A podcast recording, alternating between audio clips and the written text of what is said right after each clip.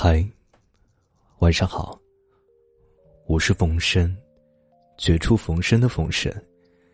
感谢您的收听和支持，让我有了坚持下去的动力。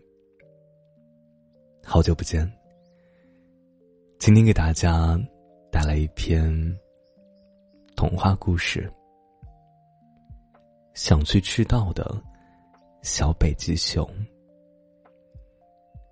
本节目由喜马拉雅独家播出，感谢您的收听。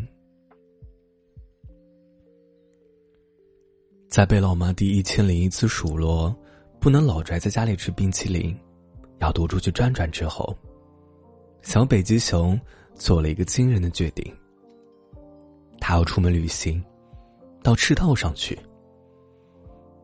北极熊妈妈虽然平时对儿子的慵懒。痛心疾首，但听到这个计划还是很吃惊。崽啊，从小到大，你可从来没有出过远门。平时让你早点起床去买早餐，你都嫌路远。但是小北极熊信心十足，那是以前，现在我已经长大了，而且老妈，你说的很对。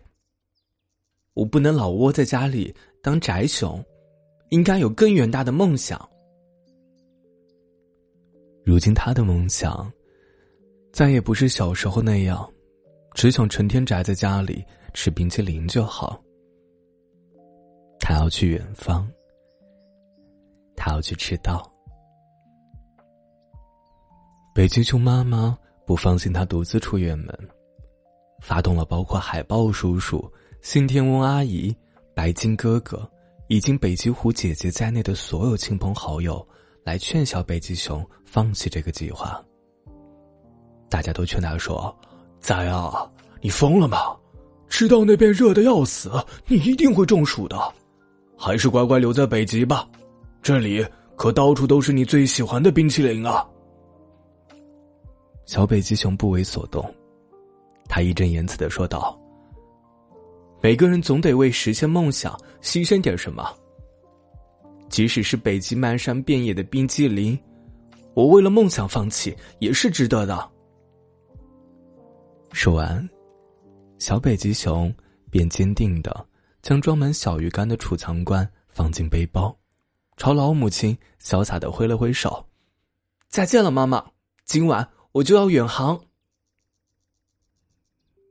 就这样。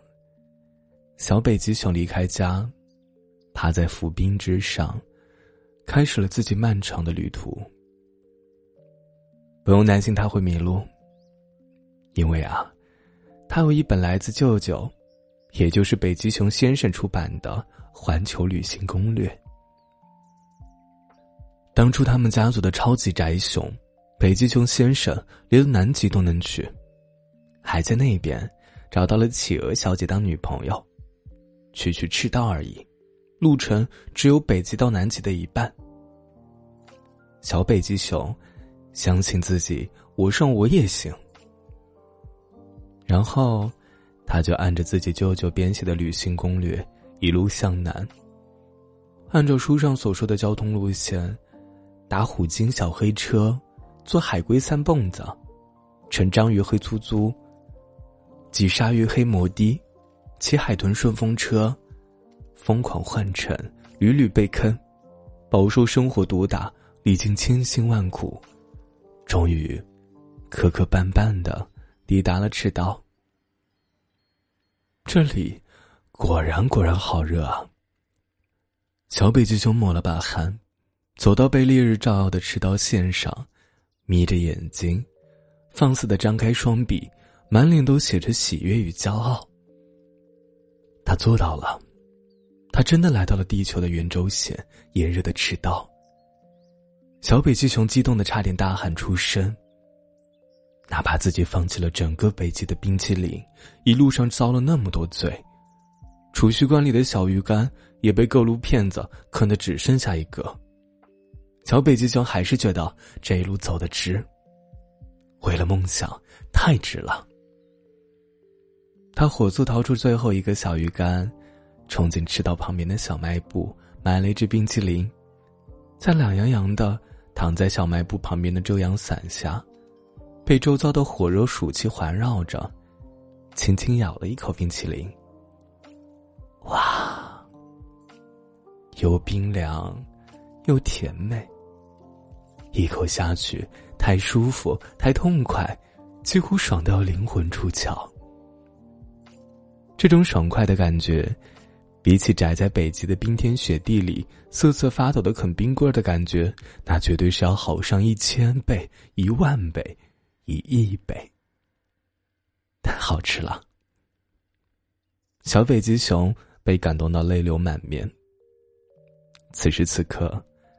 他才算是真正实现了自己的终极梦想，那就是宅在这个中年夏日炎炎的地方，吃最好吃的冰淇淋啊！